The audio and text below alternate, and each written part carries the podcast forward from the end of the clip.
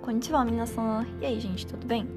Nessa sexta tentativa de podcast, eu vou traduzir um texto que eu achei muito triste, uh, que é sobre o kamikaze mais novo do exército de Okinawa, que faleceu aos 17 anos. Sem mais delongas, o título da matéria de hoje é Carta do Kamikaze de 17 anos. Uma notícia de 14 de agosto de 2017. Disclaimer: eu não redigi essa matéria, apenas fiz uma tradução livre não oficial do japonês para o português. Quem detém os direitos autorais é a NHK, e o link da matéria original, em japonês, uh, você pode encontrar no blog procurando pelo título que eu acabei de falar. No fim da Segunda Guerra Mundial, compondo a Unidade Especial de Ataque Kamikaze, com significado literal de deuses divindades do vento, Kamikazes eram pilotos da Força Aérea Japonesa que, durante o fim da Segunda Guerra Mundial, em uma tentativa desesperada de virar a guerra que estava sendo ganha pelos aliados, faziam aviões cheios de explosivos colidirem com navios inimigos, sacrificando-se no processo. Se vocês quiserem saber mais sobre isso, deem uma olhadinha no post no Instagram ou no Facebook, arroba um olhar do Japão, que lá tá mais completinho, tá bom? Do antigo exército do Império do Japão. Também havia muitos jovens entre 10 e 19 anos. Dentre eles, no exército que conduziu a operação militar de ataques kamikaze de Okinawa, estavam inclusos, entre aspas, jovens pilotos, entre os quais também havia um menino que perdeu a vida aos 17 anos. A carta que ele deixou para sua família e os sobreviventes dela trazem à tona, mesmo nos dias de hoje, as atrocidades da guerra.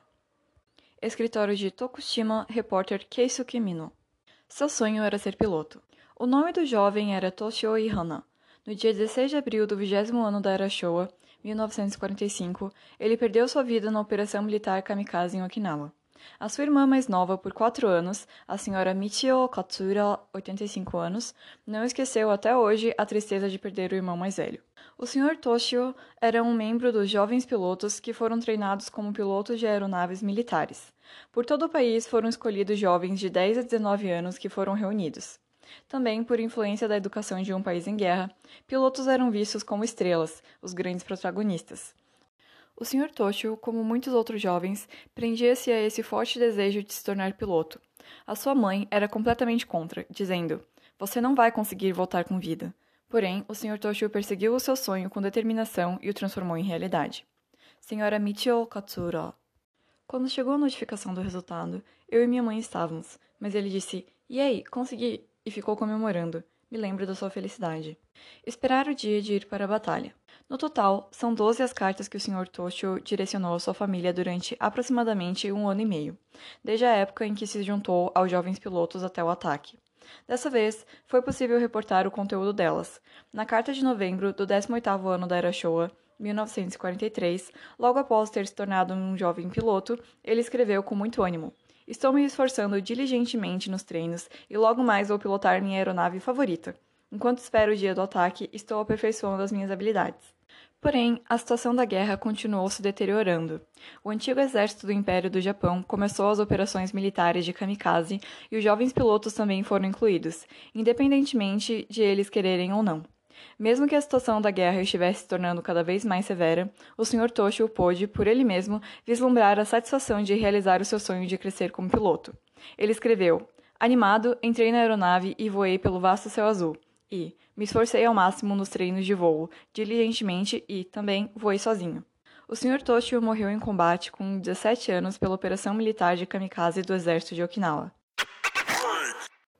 Vamos lá, matemática não é o meu forte, mas se ele ficou em treinamento por um ano e meio e morreu aos 17, significa que ele foi recrutado aos 15 anos? Que horror! Ele foi o mais novo dos cerca de mil pilotos que morreram em combate. Na sua última carta, com muita coragem, podemos sentir que ele estava preocupado com a sua família, ao escrever que, mesmo que eu morra, nunca chorem por mim, eu morro pelo país. Mesmo hoje, guarda ressentimento. A família foi avisada do falecimento do Sr. Toshio cerca de um mês depois. A Sra. Michio e sua mãe correram juntas da plantação de arroz onde estavam. Até mesmo hoje, depois de terem se passado mais de 70 anos desde o fim da Segunda Guerra Mundial, a Sra. Michio continua guardando ressentimento, indignação, raiva pelo envolvimento de jovens na guerra. Sra. Michio Katsura Disse que havia falecido, morreu em combate. Em seguida, minha mãe se desabou em lágrimas. Ao lembrar da realidade daquela época, as lágrimas escorrem. Somente jovens, crianças na puberdade, diziam que era para o país e acabavam falecendo após passarem por momentos terríveis. Penso que não há motivo para fazer guerra ou algo do gênero uma segunda vez. Após quatro anos da morte do Sr. Toshio, seus colegas de classe, entre outros, construíram um monumento de pedra para ele na cidade de Kaiô, na província de Tokushima, logo ao lado da casa dos seus pais. Com a ambição de voar pelo amplo céu azul, o jovem foi incorporado à unidade de ataque especial Kamikaze. A sua morte clama, mesmo nos dias de hoje, pela atrocidade e crueldade da guerra.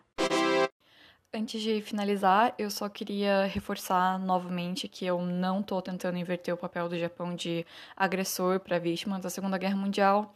Como eu já mencionei antes, foi o Japão que começou a invadir outros países e ele cometeu diversas atrocidades, sendo o responsável pela morte e sofrimento de diversas pessoas, e eu não estou de modo algum tentando negar ou amenizar esses fatos. Eu estou compartilhando essas traduções porque eu fico impressionada com o fato de que a mensagem de todas as matérias sobre a guerra que eu vi até agora seja basicamente a mesma, no sentido de que guerras são horríveis, só trazem sofrimento e devem ser evitadas a todo custo. Nós não devemos cometer esse erro novamente. Isso condiz com a impressão que eu tenho da sociedade civil japonesa em geral, claro, de que a experiência da guerra foi tão tenebrosa e traumática que eles não querem que isso se repita de jeito nenhum. E pelas reportagens, eu realmente sinto que eles se arrependem do que fizeram. A principal proposta do Um Olhar do Japão é mostrar a perspectiva japonesa pela tradução de notícias de jornais japoneses. Então, é claro que as matérias têm esse viés, mas, ao meu ver, as notícias sobre a Segunda Guerra geralmente utilizam a experiência japonesa para demonstrar o lado humano e universal da guerra, os seus horrores e o sofrimento que ela traz individualmente para as pessoas. E aí, gente, o que vocês acharam dessa matéria? Vocês ficaram tão chocados quanto eu ao saber que tinha gente tão nova assim? Uh, como kamikaze. Eu não sabia disso se não fosse pela minha sensei me passando essas matérias para eu traduzir. Eu acho que eu nunca ia saber, sinceramente. Mas comentem no post, me mandem mensagem pelo Facebook, Instagram, whatever. Vamos conversar.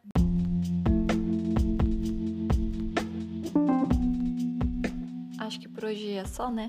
Então, até a próxima. Fiquem bem, se cuidem. Tchau, tchau. Thank you.